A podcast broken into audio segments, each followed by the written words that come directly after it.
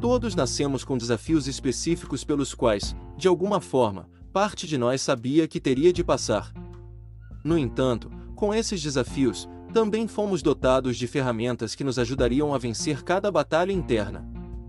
Nosso Criador sabia que existiriam noites escuras, que seria difícil enxergar e às vezes perigoso, então ele colocou uma luz dentro de nós, que nenhum vento poderia apagar, e certificou-se de que ninguém poderia roubar, e ele a chamou de alma. Ele nos deu essa bela experiência chamada vida, e nos deixou fazer o que queríamos com ela, mas ele sabia, por causa da nossa expressão imperfeita, como seres humanos, que geraríamos muita dor, tanto externa quanto interna. Por isso, ele sabia que ficaríamos perdidos na dor, esquecendo nossa luz, esquecendo nosso valor, e no final, distanciando-nos de quem somos realmente, do que somos feitos, da nossa força, e até de quanto somos amados. E então, ele usou toda a dor que geramos e transformou-a em um útero, chamando de casulo. Ele tomou a escuridão e transformou-a em luz. Ele deu propósito a essa dor e, como o útero de uma mãe, transformou as situações dolorosas da vida em uma passagem para a cura. O mesmo veneno que poderia matar, ele transformou em antídoto, o remédio para combater os efeitos do veneno.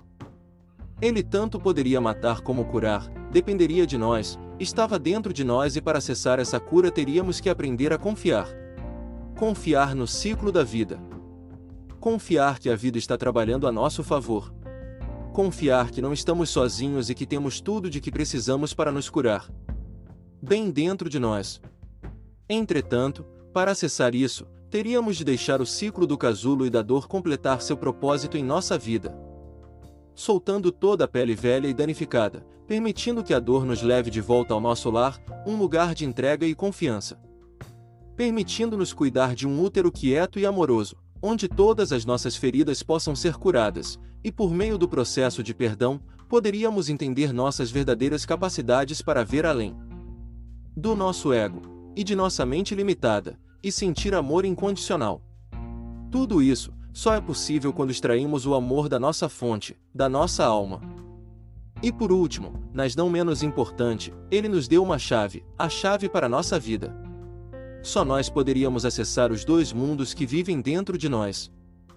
A chave que abriria todas as portas do amor interior, a chave que dava acesso ao nosso lar, nosso lugar seguro, a chave que poderia desbloquear nosso potencial, nosso propósito e nossa alegria. Certificando-se de que nada no mundo exterior tivesse o poder de entrar nesse lugar, ninguém poderia roubá-lo, porque nós éramos os guardiões da chave, tínhamos o poder sobre nossa própria vida, e ninguém tinha acesso a ela. Essa chave era tão poderosa que nos deu livre acesso ao submundo, aos lugares escuros dentro de nós mesmos, e isso nos permitiu ir e vir sem ficarmos presos. Podíamos passar o tempo em ambos os mundos, aprendendo e explorando todos os quartos em nosso lar. Tudo o que nos fez quem somos. Nossa luz e nossa escuridão. Como crianças, nunca tivemos medo de nossa escuridão, muito menos de nossa luz. Não nos envergonhávamos de roubar e fazer coisas inadequadas, e nós não nos importávamos com o que as pessoas pensavam enquanto corríamos nus, pulando na lama, fazendo maior barulho enquanto ríamos. Com o máximo de nossa voz, e simplesmente nos divertirmos. Adorávamos explorar a nossa imaginação. Criar histórias e viver dentro delas. Explorávamos nosso corpo, e nossa capacidade de sentir, desfrutando os prazeres da nossa sexualidade em sua forma mais pura e profunda, sem culpa nem vergonha. Tínhamos a chave, poderíamos ir e vir quando desejássemos. Sabíamos que a vida era pequena demais para nós, éramos os reis e as rainhas, e a vida nos servia. Isso tudo, porém, veio ao chão quando deixamos alguém roubar essa chave, e a dor bateu forte, alguém arrombou a porta, e invadiu nosso lugar seguro. Machucaram-nos tão profundamente, despedaçaram-nos de maneiras que pareciam irreversíveis. E naquele momento, esquecemos do que fomos feitos, esquecemos quem éramos. Demorou algum tempo, até que finalmente nos convencemos de que não éramos mais dignos de ser os detentores da chave, ficamos com medo de que fosse nossa culpa, de que não fossemos fortes. Suficiente. Como podemos ter deixado isso acontecer? E, assim, acabamos. Entregando nosso poder, nós demos a chave para a mesma pessoa que nos feriu, o mais forte sempre vence, pensamos e deixamos que nos trancassem em uma prisão interna. Presos em nossa própria escuridão, não conseguíamos enxergar nenhuma luz. Sabíamos que em algum lugar lá dentro nossa luz ainda vivia, mas, agora, sem a chave, parecia quase impossível acessá-la novamente. Dias, meses e anos se passaram, e agora aquela criança feliz tornou-se um adulto. Ele encontrou um modo de transformar a cela escura em seu lar. Ele pintou com cores vivas para que ninguém percebesse, aprendeu a viver sob essas condições de medo e vergonha. Ele mesmo se proclamou Rei da Escuridão, e usou isso de maneira que as pessoas o adorassem e o aceitassem. Mesmo que a piedade não fosse algo que ele quisesse receber, pelo menos isso lhe trazia algum senso de atenção e amor. Ele usou sua prisão como desculpa para não precisar sair e se divertir mais porque, afinal de contas, ele estava trancado e não tinha mais a chave nem o controle sobre sua vida. Ele deixou que as circunstâncias definissem quem ele era e o que sua vida seria dali por diante. Ele fez dessa prisão seu lar e sua escuridão, sua sentença permanente. Um dia surgiu uma grande tempestade que sacudiu toda a estrutura dessa casa. Parecia que era o fim. O homem pensou: desta vez não vai restar nada, nem mesmo a minha vida. Nada ficará no lugar, as coisas estavam sendo jogadas de um lado para o outro. Agora, mesmo a casa que ele havia construído estava em pedaços. Tudo fora do lugar, água entrando pelo teto, pelas calhas e pela porta. A água veio derrubando as paredes e começou a inundar tudo. Você já se sentiu como se o mundo caísse sob seus pés, como se não tivesse mais nada, nada para esperar, nada para sonhar, ninguém para amar? Sentindo-se como se você tivesse sido roubado de si mesmo, como se tivesse chegado tão longe de quem você é, que, seja lá que você visse no espelho, não podia mais se reconhecer?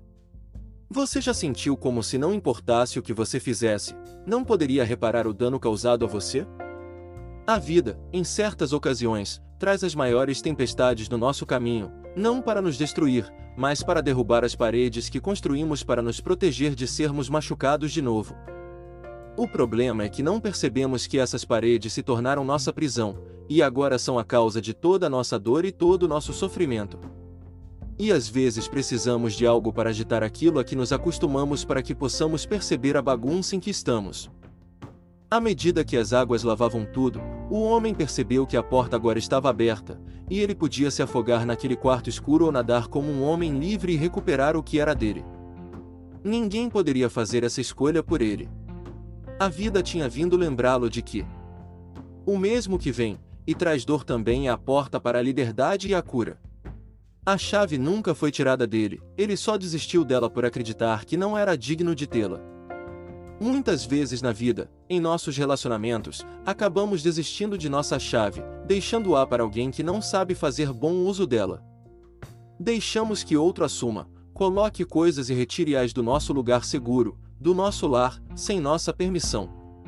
Tornamos-nos cegos a isso, chamando-o de amor, paixão, admiração e fé. Nós nos apaixonamos, conhecemos um grupo incrível, seguimos um líder espiritual e todos parecem tão gentis, muito mais fortes que nós e mais capazes de viver a vida, então, em vez de compartilhar essa experiência, aprender e crescer com essas pessoas, acabamos dando-lhes total acesso à nossa vida. Damos a eles muitas vezes mais do que nos pediram. Deixamos a verdade deles se tornar a nossa verdade, os pensamentos, as crenças e as palavras deles se tornarem nossos, e nos perdemos de vista. Confundimos abuso, controle e posse com amor. Desejamos tão terrivelmente pertencer a algo, que não nos importamos em abrir mão da posse de nossa própria vida, de nossa chave. Ninguém nem nada podem tirar de nós, o que não estamos dispostos a entregar.